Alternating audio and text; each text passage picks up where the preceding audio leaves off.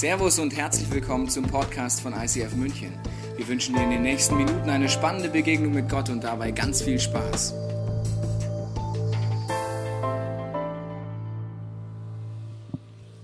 Jesus war ein guter Mann, hatte stets einen Umhang an. Jesus war ein flotter Typ, der war bei allen Leuten beliebt. Jesus, Jesus, du warst echt okay. Jesus, Jesus, every time fair play. Ich weiß nicht, wie du Jesus vorstellst, aber so, besonders mit diesen Schuhen, habe ich ihn mir jahrelang vorgestellt. Wenn es einen Joint gegeben hätte, hätte ich den jetzt auch noch im Mund. Das war meine Vorstellung von Jesus, von Jünger sein. So ein bisschen, naja, wie soll ich sagen, es fehlt so ein bisschen der Durchblick durch die Matte da oben. Und ich weiß nicht, was dein Bild von Jesus ist. Heute geht es um Jesus, zweiter Teil der Move-Serie. Wir wollen hinterfragen, welche Bilder wir haben. Und ich ziehe das mal kurz aus, weil sonst sehe ich euch eigentlich gar nicht. Und äh, ich ziehe auch das aus, weil äh, das kann gegen mich verwandt werden. ja, Facebook macht es möglich. So, ich ziehe mich mal kurz um, dass es keine Fotos gibt. So, ja, Move-Serie, da geht es darum, die, an die christlichen Wurzeln, an die Wurzeln des Glaubens zu kommen, zu hinterfragen, welche Bilder du und ich haben. Und ich weiß nicht, was du über Jesus denkst, wenn du das Titel hörst, Jesus, ich weiß auch nicht. Das soll spannend sein. Und wir wollen wieder hinterfragen, was es mit Gott auf sich hat und das Problem von uns allen sind unsere Bilder, unsere Vorstellungen, die uns limitieren und uns daran hindern, oft mehr zu erleben. Und in der Vorbereitung habe ich überlegt, okay, das sind unsere Probleme, aber hat Gott eigentlich auch ein Problem? Ich meine, er ist der Problemlöse Gott, er kann alles lösen, unlimitiert. Hat Gott ein Problem? Gute Frage, gell? Und ich bin auf ein Problem gestoßen. Das einzige Problem, das Gott hat. Er hat nicht viele, nämlich nur eins. Und ich lese dazu eine Bibelstelle vor und erkläre dir dann, was das Problem daran ist. Jesus antwortete ihm, du sollst den Herrn, deinen Gott, lieben von ganzem Herzen, mit ganzer Hingabe und mit deinem ganzen Verstand. Das ist das erste und wichtigste Gebot. Ebenso wichtig ist aber das zweite. Liebe deinen Mitmenschen wie dich selbst. Alle anderen Gebote und Forderungen der Propheten sind in diesen Geboten enthalten. Gottes Ziel ist mit dir und mit mir eine Liebesbeziehung. Eine Liebesbeziehung, die aufblüht zu ihm, aber auch, dass meine Liebesfähigkeit zu meinen Mitmenschen zunimmt und zu mir selber. Und jetzt kommt das Problem an Liebe. Ich weiß noch genau, ich war Sweet 19, sehr knusprig, sehr gut aussehend. Naja, also Klamottenstil hatte ich keinen Geschmack, aber sonst Schon, wenn ich mir die alten Fotos angucke. Aber jedenfalls weiß ich noch, ich war in einem Raum, da waren einige Leute und dann kam sie herein. Sie schwebte in meinen Augen herein und ich habe mich natürlich als erstes in ihren Charakter verguckt. Nein, sie sah einfach nur gut aus. Das war meine Frau, heutige Frau Frauke. Ich habe mich gleich in sie verschossen. Ich kannte sie nicht. Ich habe das Privileg gehabt, dass hinter dieser wunderschönen Fassade auch ein genialer Charakter, ein geniales Wesen war. Aber was ich dir erklären möchte, ist Folgendes. Ich war von Anfang an angezogen. Am Anfang reflektiert man das nicht so, sagt, ja, ja da ist nichts. Wenn die Leute darauf ansprechen, dann, nee, nee, da ist nichts. Komischerweise will man immer in der Nähe des anderen sein. Man probiert alles, um irgendwelche Ideen zu haben, um denjenigen zu umwerben. Und ich wusste, Egal wie kreativ ich werde, egal wie gut ich meinen Job mache, am Ende vom Tag wird sie sich entscheiden, für oder gegen mich. Liebe hat ein Problem. Das in Liebe involviert ist, logischerweise, es ist immer freiwillig, sonst ist es keine Liebe. Also eine Zwangsbeziehung, eine Zwangsehe ist keine Liebe. Liebe bedeutet, der andere kann sich freiwillig für oder gegen mich entscheiden.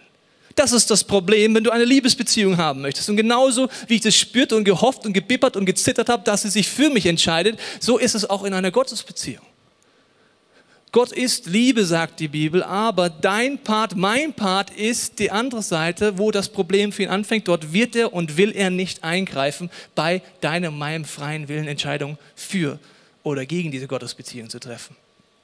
Und wir wollen uns heute anschauen, was das für uns bedeuten kann. Und ich habe gemerkt, dass wenn es um Liebesbeziehungen geht, es ein Phänomen gibt zwischen Menschen und diese drei Dimensionen in der Gottesbeziehung, zwischenmenschlich und auch zu mir selber.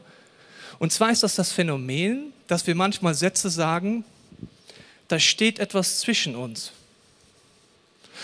Hast du vielleicht auch schon mal gesagt oder gedacht oder zumindest erlebt? Damit meinen wir zwischen zwei Personen, zwischen, zwischen Eltern, zwischen Kindern und Eltern, zwischen Freunden. Da ist etwas vorgefallen, jemand hat etwas getan oder nicht getan, unterlassen, irgendetwas gesagt oder vielleicht auch nicht gesagt oder irgendwelche Taten, Gedanken, Gefühle, irgendetwas steht zwischen uns.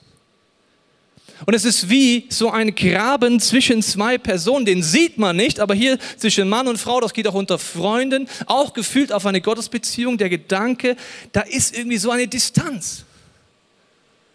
Und das Abgefahrene finde ich, dass diese Distanz gefühlt da sein kann, obwohl man vielleicht das gleiche Bett teilt, in der gleichen Wohnung lebt, zur gleichen Familie gehört, Tür an Tür wohnt. Diese Distanz innerlich hat nichts mit einer räumlichen Distanz zu tun. Aber gefühlt hier drin kann die riesig sein. Distanz durch Dinge, die vorgefallen sind, vielleicht Verletzungen zwischen zwei Menschen, wo Bitterkeit dazu kommt, Hass, wo man vielleicht dazu tendiert, der Person aus dem Weg zu gehen, weil man sagt, ich halte das fast nicht mehr aus. Vielleicht aber auch Taten, Schuldgefühle auf beiden Seiten und das Abgefahrene finde ich, zum Beispiel in einer Ehe, dass der Partner spürt, ohne zu wissen, wenn da was ist. Ich finde es sehr interessant, wenn du Leute befragst, die Ehebruch erleben mussten. Und du dann den Partner fragst, der betrogen wurde, hast du eigentlich nichts gemerkt? Weißt du, was jeder dir antwortet? Ich konnte es nicht greifen aber irgendwie war da eine Distanz, irgendwie habe ich gemerkt, er entgleitet mir. Das geht auch, wenn einer der beiden zum Beispiel Pornografie konsumiert und nicht drüber redet. Du merkst, da ist etwas. Ich weiß noch genau, vor einiger Zeit waren meine Frau und ich auf dem Ehewochenende. Am Morgen wacht sie auf. Die erste Frage ist: Tobi, hast du mir irgendwas zu sagen?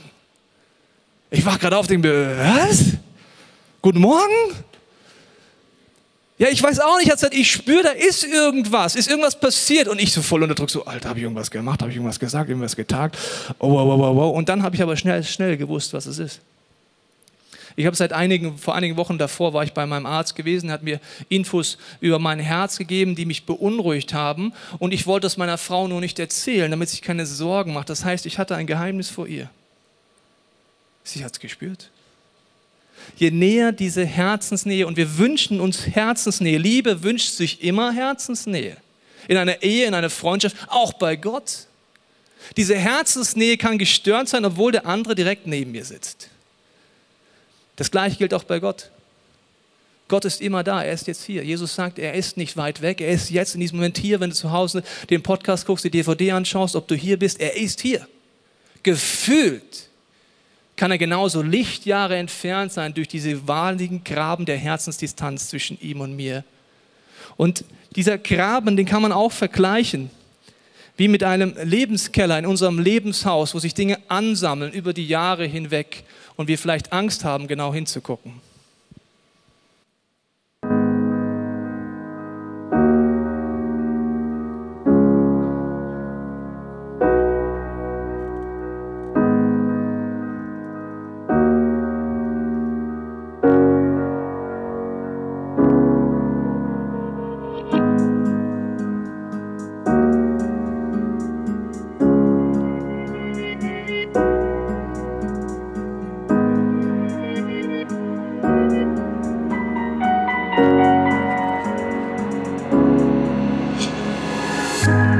Frau sagt seit Wochen, wir sollten mal unseren Keller aufräumen. Ich habe nicht besonders viel Lust. Wir müssten ein Regal kaufen, wir müssten ausmisten, vielleicht was wegschmeißen. Und obwohl wir in unserem Mehrfamilienhaus ganz oben wohnen, der Keller sehr weit unten ist, in meinem Unterbewusstsein stresst es mich die ganze Zeit, dass wir das mal machen sollten. Ich glaube, wir haben auch wie so einen geistlichen Lebenskeller, den man nicht im Alltag immer mitkriegt, aber der auf eine Art uns belastet, uns stresst. Es sind vielleicht die Erinnerungen, die Gefühle, vielleicht Verletzungen, Dinge, die gut gelaufen sind oder schlecht gelaufen sind, die dort wie im Unterbewusstsein lagern.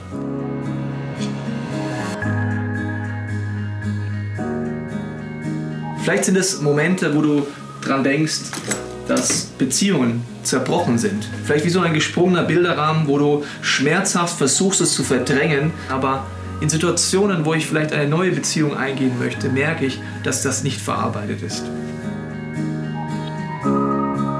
Oder es sind Situationen, wo du weißt, du hast Dinge nicht richtig entschieden, du hast Last mit dir, du trägst Schuld mit dir rum, vielleicht wie so ein Chaoskarton. Ich will ihn nicht angehen, ich will nicht wirklich reingucken, aber ich weiß, es gibt viel Unverarbeitetes in meinem Leben oder Schuld, die ich auf mich geladen habe. Oder auch in meiner eigenen Familie vielleicht, wo ich, wenn ich zurückblicke, merke, es gibt dort Situationen, wo vielleicht meine Eltern Dinge getan oder unterlassen haben, die mich komischerweise beeinflussen, wie ein dunkler Schatten über meinem Leben und ich weiß nicht, wie ich damit umgehen kann.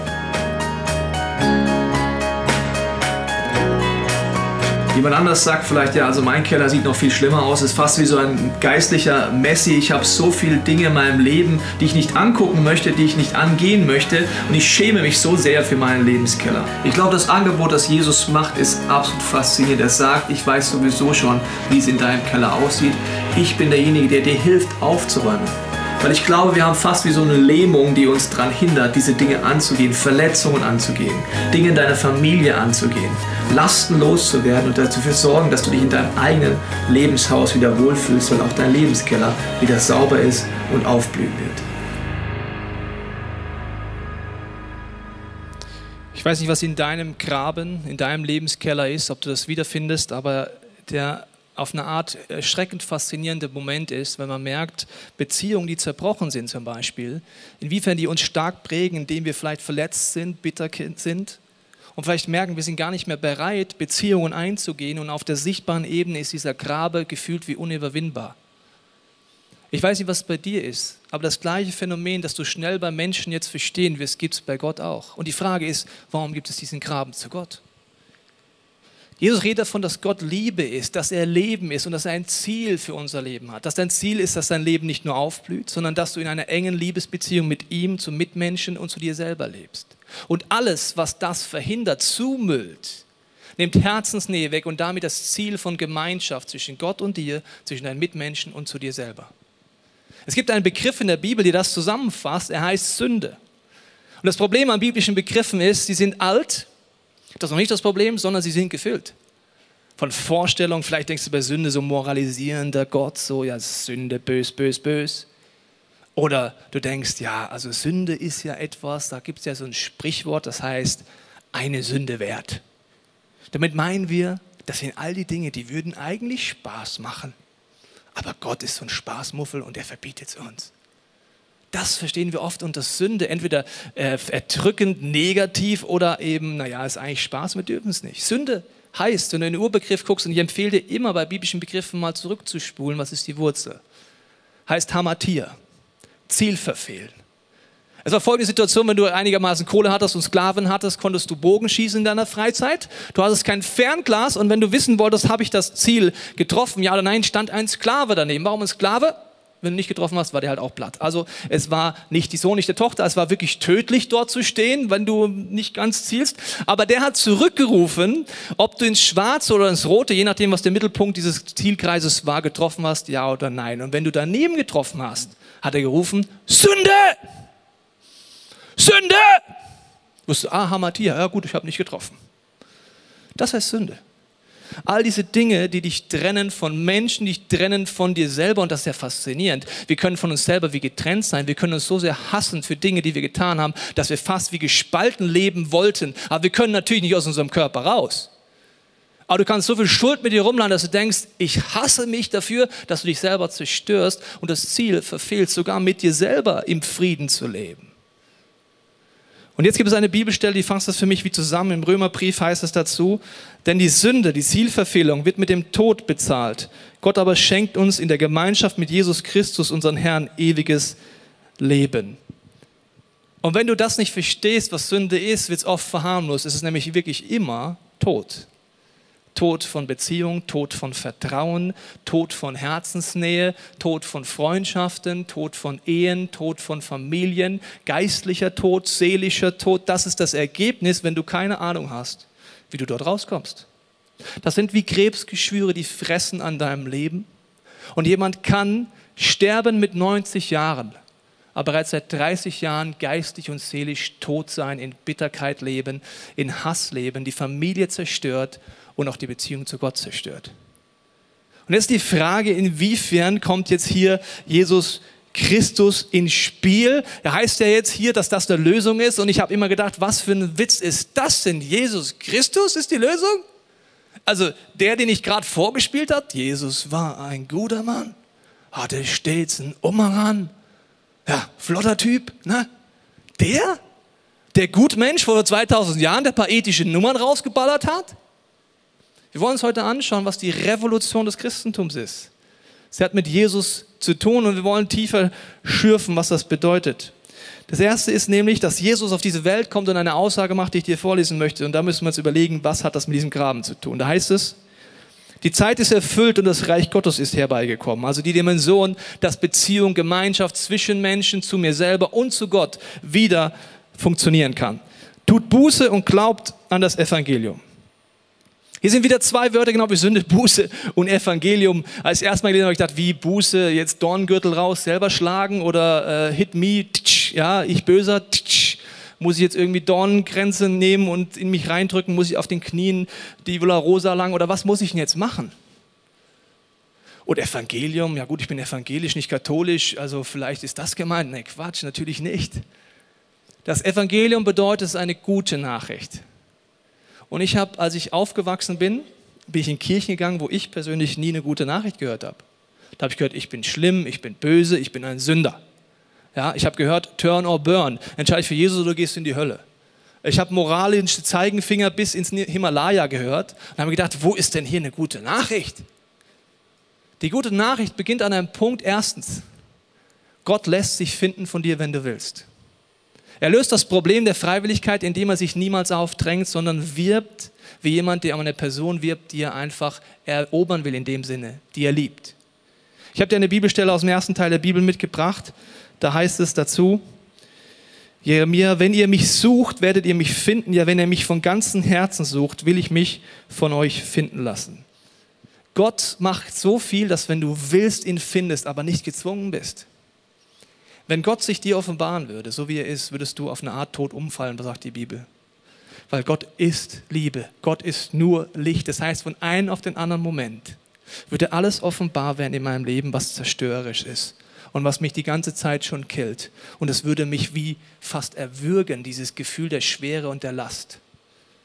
Und deswegen geht Gott kleine Schritte und sagt, komm in diese Beziehung zu mir. Und das Evangelium ist nicht nur, dass du ihn finden kannst, sondern dass er dir überhaupt nichts vorschreibt. Das lese ich dir mal kurz vor in 1. Korinther 6, Vers 12. Es ist alles erlaubt, sagt ihr, das mag stimmen, aber es ist nicht alles gut für euch. Mir ist alles erlaubt, aber ich will, auch, will mich von nicht, nicht von irgendetwas beherrschen lassen. Gott sagt mit diesem Vers aus, absolute Freiheit. Erstens, du musst Gott nicht suchen, du kannst. Es ist nicht besonders schlau, ihn nicht zu suchen, weil du sonst mit diesen Konsequenzen leben wirst. Und du darfst alles machen, was du willst, weiterhin. Und Gott sagt, es ist nur nicht alles schlau, wenn wir ehrlich sind, was wir tun. Weil Gott liebt uns bedingungslos. Und das ist ein wichtiger Teil der guten Nachricht. Das heißt ohne Bedingungen. Ich kann es dir am besten an diesem wunderbaren 50-Euro-Schein aus Deutschland, EU oder wo immer der her ist, äh, erklären. Dieser 50-Euro-Schein hat den Wert 50 Euro. Bis jetzt kommt jeder in der Mathematik hoffentlich noch mit. Wenn nicht, ich bin auch Mathematiklehrer und erkläre es dir nochmal. Also 50 Euro hat der an Wert. Und jetzt kann ich mit dem sehr, sehr, sehr viel anstellen. Der Wert wird nicht beeinflusst. Ich kann ihn zusammenknüllen und beim Penny oder Tengelmann oder Rewe oder was auch immer du einkaufst, an der Kasse so abgeben. Die Kassiererin wird nicht äh, darüber sehr erfreut sein, aber er ist 50 Euro wert. Ich kann auch Folgendes tun.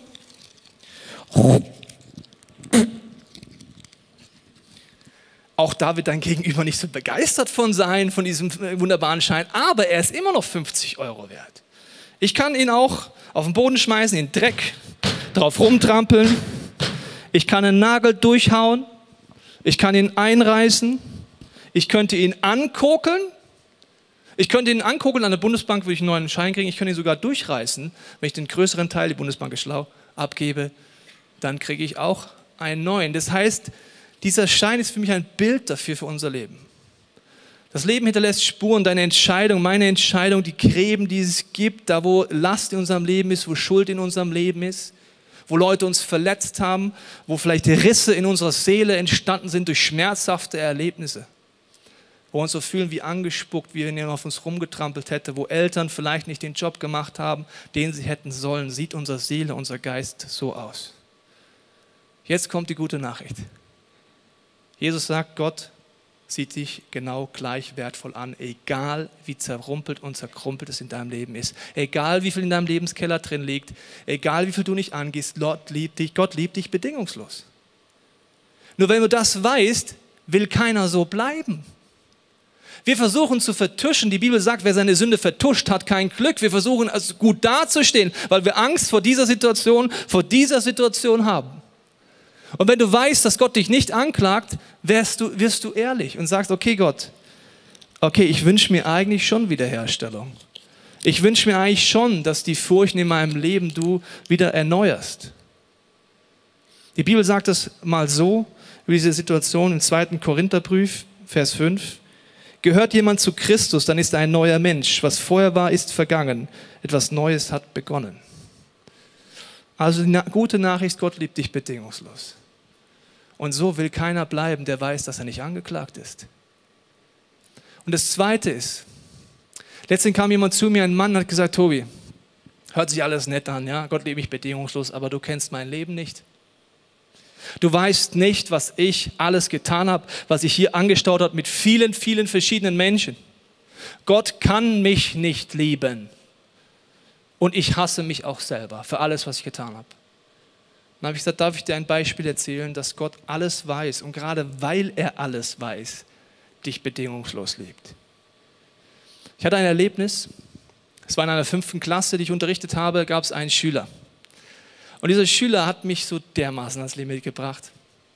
Er hat andauernd Fragen gestellt, egal ob die gut waren oder ob die einfach nur so Fragen waren. Er hat gestört, er ist aufgestanden und er stand jede Sekunde neben mir egal ob der Unterricht gerade war oder nicht war. Sobald die Pause ging, stand er neben mir und hat mir Fragen gestellt. Aber so Fragen ist nicht so Dialogfragen, sondern einfach, ja.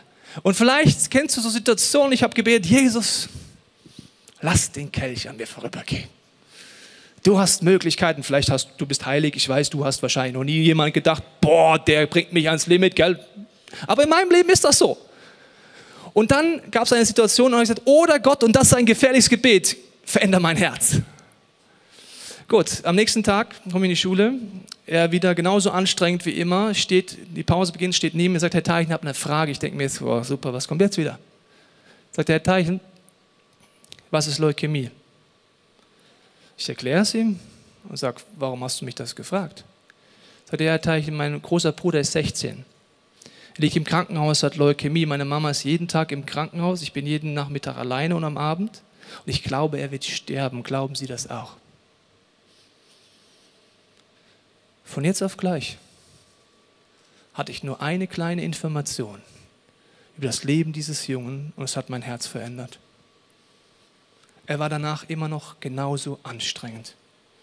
Er hat danach immer noch die gleichen Taten getan, mich genervt. Aber weißt du, was war? Ich war anders. Auf einmal hatte ich Geduld. Auf einmal hatte ich Liebe, weil ich sein Leben ein bisschen mehr gesehen habe. Gott kennt dein Leben in allen Zügen. Er weiß, was du erlebt hast. Er weiß, was dich zu dem Menschen gemacht hat, wo du bist. Er weiß, dass du früher ein Opfer warst. So wirst du zum Täter. Das entschuldigt keine einzige Tat, die du tust. Aber er sieht die Geschichte. Wir sehen nur die Geschichte. Mein Vater hat mich schlecht behandelt. Mich hat es schockiert, dass ich mit meinem Opa geredet habe und gesagt, als er mir erzählt hat, äh, dass sein Vater bereits genau die gleichen Taten in seinem Leben getan hat, die er zu seinen Kindern weitergegeben hat. Und das hat nichts entschuldigt. Aber wenn du alles weißt über eine Person, hast du immer Liebe. Gott liebt dich gerade, weil er alles weiß. Wenn du das tief in deiner Seele verstehst, wirst du zu diesem Gott immer gehen und nicht vor ihm weglaufen, dich nicht schämen, sondern zu ihm gehen und sagen, ich brauche deine Hilfe. Und jetzt kommt der zweite Punkt, wo es in diesem Bibelfeld heißt, um Jesus Christus geht. Ich lese eine weitere Stelle vor, die einen Schlüssel gibt, wie du das jetzt erleben kannst, diese Veränderung. Im Kolosserbrief heißt es, Gott hat den Schuldschein, der uns mit all seinen Forderungen so schwer belastete, also alles im Lebenskeller, alles, wo unser Schein zerknittert ist, eingelöst und auf ewig vernichtet, indem er uns ans Kreuz nagelte. Was Jesus am Kreuz hat, ist der Schlüssel, um Veränderung zu erleben. Ich habe jahrelang gedacht, was soll dieses Kreuz? Ich habe Theologie studiert, hat nicht viel gebracht. Ich habe laut Theorien gelernt und tief für mich zum ersten Mal auf einer neuen Dimension verstanden habe ich es, als mein Sohn im ersten Lebensjahr, in der ersten Lebenswoche, auf eine Kinderstation musste, auf eine Babystation, weil er sich mit einem Bakterium angesteckt hat, das eigentlich tödlich ist, wenn du es nicht behandelst. Seine Mutter hatte einen Kaiserschnitt, sie durfte nicht bei ihm sein, das heißt, ich habe Stellung gehalten in dieser Station mit mehreren Säuglingen in diesen Betten, die alle verkabelt sind, Herz wird gemessen, Atmung wird gemessen, Infusionen, am Kopf war die Nadel gelegt, hat Infusion bekommen, er hat geschrien. Und als ich dort so sitze, musste ich weinen. Bei mir dauert es sehr lang, bis ich weinen muss, aber als ich meinen Sohn da sah, was vollkommen jede väterliche und mütterliche Reaktion widerspricht, ein Kind dort liegen lassen zu müssen, hatte ich einen Gedanken. Und der war, ich würde alles tun, wenn ich jetzt mit meinem Sohn tauschen könnte. Nur Eltern verstehen, was ich dir jetzt sage, ist wirklich. Ich hätte sofort wirklich, wenn ich irgendwie die Möglichkeit hätte, das Bakterium in mein Leben aufgenommen, wenn er es dafür nicht mehr gehabt hätte. Ich hätte mich auf eine Intensivstation gelegt. Ich hätte die Infusion genommen. Ich hätte den Kampf gekämpft, damit er mit seiner Mama nach Hause gehen kann. Und wenn ich da so kämpfe mit mir, hatte ich so diesen Gedanken, wie Gott mir sagt, schau Tobias, du liebst deinen Sohn so sehr, dass du sofort tauschen würdest. Du wünschst dir und kannst es nicht. Ich wünsche es mir nicht nur für jeden Mensch, den ich geschaffen habe, für jeden Sohn, jede Tochter, sondern ich kann es auch noch, sagt Gott. Jesus stirbt am Kreuz dafür, dass alles, was dich trennt von Menschen, was zwischen dir und Freunden, zwischen dir und deinem Partner, zwischen dir und deinen Kindern, zwischen dir und deinen Freunden, aber auch was sich dadurch angesammelt hat, zwischen dir und Gott, dass du es eintauschen kannst Jesus stirbt an diesem Kreuz, dass wie ein Zugang wieder möglich wird zwischen Menschen und auch zwischen Gott und Menschen und zu mir selber. Das bedeutet, egal wie viel Schuld ich habe, ich kann zu diesem Gott gehen und sagen, ich tausche es bei dir ein, gib mir diese Vergebung. Wo ich Krankheit habe, gegen Heilung. Süchte gegen Freiheit wo ich merke, meine Familie prägt mich, vielleicht wie diesem Bild gesprochen, wo ich vielleicht wie so in einem dunklen Schatten lebe, über Generationen hinweg. Meine Oma hatte Krebs, meine Mutter hatte Krebs, ich kriege bestimmt auch Krebs, ich habe Ängste. Auch für diese Dinge nennt die Bibel Flüche. Flüche. Stirbt Jesus, sagt, du kannst es bei mir eintauschen. Dieser Tausch ist das Revolutionärste, was es gibt, wenn du es anfängst zu erleben. Und dieser Tausch hat sehr viel mit dem zweiten Wort zu tun. Bis jetzt ist alles eine gute Nachricht, würde ich sagen mit Buße. Buße ist die Möglichkeit, diese Veränderungsdynamik in deinem Leben anzuwenden. Bis jetzt ist es eine Nachricht. Was hast du von einer Nachricht? Nichts, wenn du es nicht erlebst. Und Buße ist genauso ein altes Wort und wenn man die eintaucht, merkt man, das bedeutet umkehren, umdenken, einen Schub zu bekommen in eine neue Richtung. Buße ist die Möglichkeit, das zu erleben. Ich laufe in eine Richtung, ich laufe wie in eine Richtung, die mich zerstört. Ich tue Dinge, wo ich vielleicht tief drin weiß, die sind nicht schlau. Und mit Gottes Hilfe erkenne ich, es zerstört mich. Ich erkenne, dort gibt es Zielverfehlung. Ich erkenne, dort gibt es Dinge. Und weil ich weiß, er liebt mich, werde ich ehrlich. Ich verteidige nicht mehr, ich rechtfertige nicht mehr, sage, stimmt, dort in diesem Graben, in diesem Lebenskeller gibt es vieles, was mich zerstört. Und Buße, der erste Schritt ist, dass ich erkenne. Und dazu brauche ich Gottes Hilfe. Jesus redet davon, dass Gott uns hilft, wirklich zu uns trauen, hinzuschauen, weil weißt du, was mein Problem jahrelang war? Unterbewusst wusste ich, dass da viel gibt in meinem Leben. Und nicht nur die großen Entscheidungen, auch die kleinen Entscheidungen, die Verletzungen, die ich nicht angehen konnte irgendwie. Aber die gute Nachricht ist, dass Jesus mir helfen muss, dorthin zu kommen, dass ich überhaupt das sehe, weil ich vertusche es ja. Ich habe ja Angst davor. Keiner räumt gerne einen vermoderten Keller auf. Man denkt sich, was kommt da noch alles hoch? Ich brauche das Vertrauen, dass Gott wirklich unlimitiert wirken kann. Das heißt, er hilft mir beim Erkennen. Und dann kommt der zweite Punkt. Und der ist ein bisschen unangenehm, muss ich dir sagen. Beim Buße tun ist bekennen. Ich lese dir mal etwas vor, also etwas aussprechen. 1. Johannes 1, 8. Wenn wir behaupten, sündlos zu sein, also so etwas in unserem Leben gar nicht zu haben, betrügen wir uns selbst, dann ist kein Fünkchen Wahrheit in uns. Wenn wir unsere Sünden bekennen, dann erfüllt Gott seine Zusage treu und gerecht. Er wird unsere Sünden vergeben und uns von allem Bösen reinigen. Der Gedanke dahinter ist, dass ich mit einer Person, die ich vertraue, die auch weiß, wie das geht, gemeinsam zu diesem Jesus gehe ans Kreuz und sage, hier sind Dinge, die bringe ich dir, die tausche ich ein. Warum spreche ich es auch? Warum mit einem Zeugen? Damit es schwerer wird? Weil Gott mir einen reindrücken will? Dass ich mich so richtig schlecht fühle? Und denke mir, ja, ich Loser? Jetzt weiß es auch noch der? Es ist eine gute Nachricht. Der Grund ist, Gott will uns von allem Bösen reinigen und das ist eben nicht nur Vergebung. Liebe Freunde, das ist eines der Hauptmissverständnisse im Christentum, dass man denkt, es geht um Vergebung. Das würde bedeuten, ich tue etwas, ich merke, ich habe das Ziel verfehlt, dann gehe ich zu diesem Jesus und sage, Jesus, ich bitte dich um Vergebung, ich fühle mich dabei schlecht, ich fühle mich dabei wie jemand, der nur versagt hat, es zieht mich runter, ich robb auf den Knie und ich hoffe, dass Gott mir vergibt. Das hat Jesus vor 2000 Jahren sich schon entschieden. Alles vergibt er dir. Aber das ist noch nicht die Revolution. Weil wenn das das Ziel wäre, dann machst du etwas in einem Lebensbereich, gehst du Gott, ich bitte dich um Vergebung. Dann gehst du wieder los, machst wieder den gleichen Mist, wieder gehst mit dem gleichen Mist, wieder so wie Gott sagst, ja, servus, klärst dir. Bin wieder da. Du kennst ja schon Gott. Ich hätte da immer noch das gleiche Problem. Okay, ich bitte dich um Vergebung. Dann machst du das wieder. Und wenn du es drei, vier, fünf, sechs Mal gemacht hast, bist du ein frustrierter Christ. Dann denkst du, Du kriegst Anklage in deinem Kopf, was bin ich für ein Mensch, was bin ich für ein Mann, was bin ich für eine Frau. Aber Vergebung ist nur ein kleiner Zwischenschritt. Veränderung ist entscheidend. Warum tue ich die Dinge, die ich tue? Ich bringe die Dinge ans Licht in meinem Lebenskeller mit einem Zeugen. Und das kannst du in dieser Kirche auf dem Get Free Weekend, auf dem Get Free Day perfekt eintrainieren zum ersten Mal, weil er hört mit, weil er will an die Wurzel gehen. Warum tue ich die Dinge, die ich tue? Wie eine junge Frau, die mit ihrer Freundin gemeinsam diesen Jesus geht, Dinge eintauscht.